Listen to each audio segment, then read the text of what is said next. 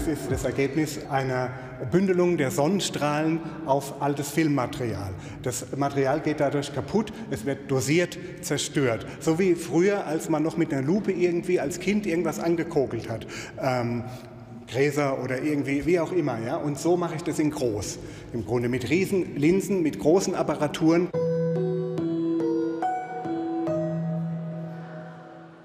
Meine größte Linse für die Sonnenaufnahmen, ein Meter Durchmesser, damit belichte ich diese Film, dieses Filmmaterial, mache den Film dosiert kaputt, fotografiere das dann letztendlich ab. Jetzt schaue ich durch den verbrannten Film. Ich fotografiere mit dieser Linse eigentlich in Mannheim im Garten oder tatsächlich in Andalusien ja, oder in südlichen Ländern, wo es halt richtig Sonne gibt, wo ich im August, Juli, August richtig knallige Sonne habe. Eine Fotoglasplatte, die durch Sonnenlicht zerstört wurde. Die Asche ist entfernt und eine Art Mondlandschaft entstanden. Klaus Stolz zeigt seine Fotos in der Galerie im Tulla in einer Mannheimer Realschule, die seit Jahrzehnten Ausstellungen realisiert. Jeder erkennt etwas anderes in seinen Bildern. Wie so eine Zelle ungefähr. Ich mag Biologie und es sieht irgendwie aus, als würde man das vom Mikroskop aussehen und so. Und auch die Farben finde ich hübsch.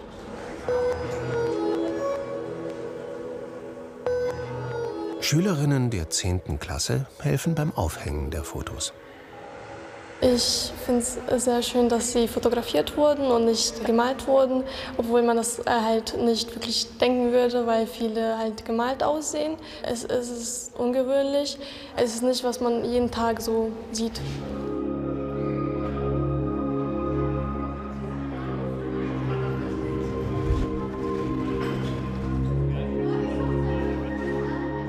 Und so entstehen diese Bilder. Da ist viel Zufall dabei, da ist viel Erfahrung dabei, da, ist viel, ähm, da sind viele Ideen, die dann einfach plötzlich aufploppen. Man sieht es und denkt, genau das ist es.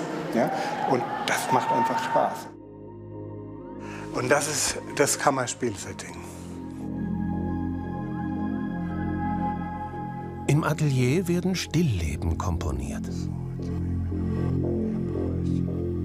Keine Pusteblume, ein zerdrückter Tischtennisball auf einem Stängel. Auch diese Pflanzen gibt es so in der Natur nicht.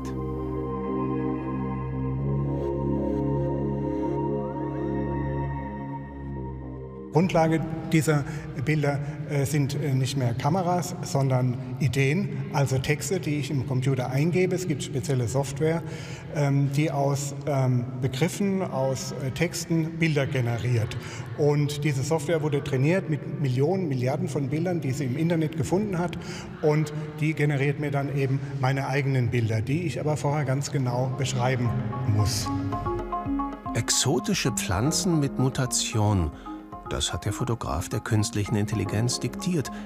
Und diese Gebilde sind entstanden. In Wirklichkeit gibt es sie nicht. Man kann äh, heute äh, keinem Bild mehr wirklich trauen. Ja, es ist extrem wichtig, dass die Menschen draußen sind, dass sie fotografieren, dass sie dokumentieren, was in der Welt passiert. Und das muss gekennzeichnet sein. Das muss sich unterscheiden von dem, was generiert ist, was irgendwie bearbeitet ist, was fake ist und so weiter. Ja, das ist extrem wichtig. Man kann seinen Augen nicht blind vertrauen. Wichtiger denn je, kritisch auf ein Foto zu blicken.